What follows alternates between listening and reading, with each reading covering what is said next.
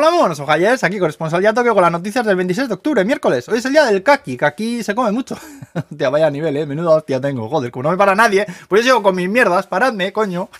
Bueno, también es el kisimen, que son unos fideos así como los udon, pero en plano, de un arroz de Aomori, de un saque de Nagano, de los pantalones vaqueros que hacen en Okayama, que tiene fama de ser de muy buena calidad. Yo, como no salgo de casa, achanda el puro vivo, madre mía. Bueno, vamos al atún, que Japón, que empezó ayer a vacunar a críos desde los 6 meses a los 4 años del corona, y han dicho que se pueden poner a la vez la, la gripe, ah, y está, así te ahorras un viaje. Eh, por cierto, que he mirado a ver cómo andamos de cifras. Ayer tuvimos 47.706 casos en todo el país, 118, 118 casos graves y 38 fallecidos. O sea que, bueno, pues la cosa está bastante calmada, creo yo. Luego un tribunal que ha decretado que la Hasrak, que es la SGAE de aquí, que no puede pretender cobrar tasas por la música que se utiliza en las clases de las escuelas de música, que querían cobrar cada vez que un estudiante practicara alguna canción, ¿no saben? Los sinvergüenzas.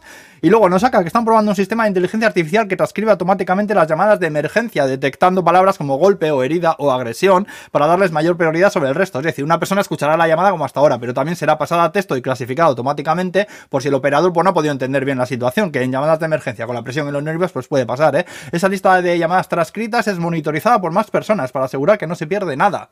Vale, buena idea. Luego en Miyagi que dicen que van a probar un sistema por el que darán días libres a los funcionarios que tengan nietos para cuidar de estos. Dicen que como es cada vez más habitual que ambos padres trabajen y que se suele dejar al cuidado a los abuelos, pues eso, que le van a dar días libres y lo solicitan. Y también han arrestado a un desgraciado por abandonar a su hija de cuatro años, cuatro, eh, cuatro añitos, en un parking por la noche, que dice el New Day que como su hija no entraba en razón, que no le hacía caso, que decidió castigarlo así. Oye, el puto tarao la metió en un coche y la dejó ahí abandonada, joder. A la pobre cría la encontró alguien dos horas después por ahí andando sola. Llamaron a la policía. Ojalá le quiten la custodia o algo, joder. Y luego para acabar, a ver si soy capaz de contaros lo de los coches con ojos, ¿eh? que me ha flipado. Resulta que la Universidad de Tokio anda una conferencia donde hablan de intentar atajar los atropellos a gente por parte de los coches autónomos que se conducen solos. Y la idea es curiosísima, ponerles ojos así gordotes donde los faros, los ojos se mueven y apuntan a donde el sistema de conducción autónoma está poniendo su atención en ese momento. Así que si viene el coche y no te está mirando a ti, que lo puedes saber ahora, es que probablemente no te ha detectado. Así que mejor que no cruces o no hagas ningún movimiento brusco porque no sabe que estás tú ahí. Idealmente no debería haber accidentes, ¿eh? pero hasta que esto pase, poder saber si el coche te ha echado cuenta, pues es una idea de la hostia. Echar un ojo al vídeo que pongo en la descripción de YouTube, como siempre, ¿eh? que os va a hacer gracia. Y bueno, aquí lo dejamos ya. Adiós.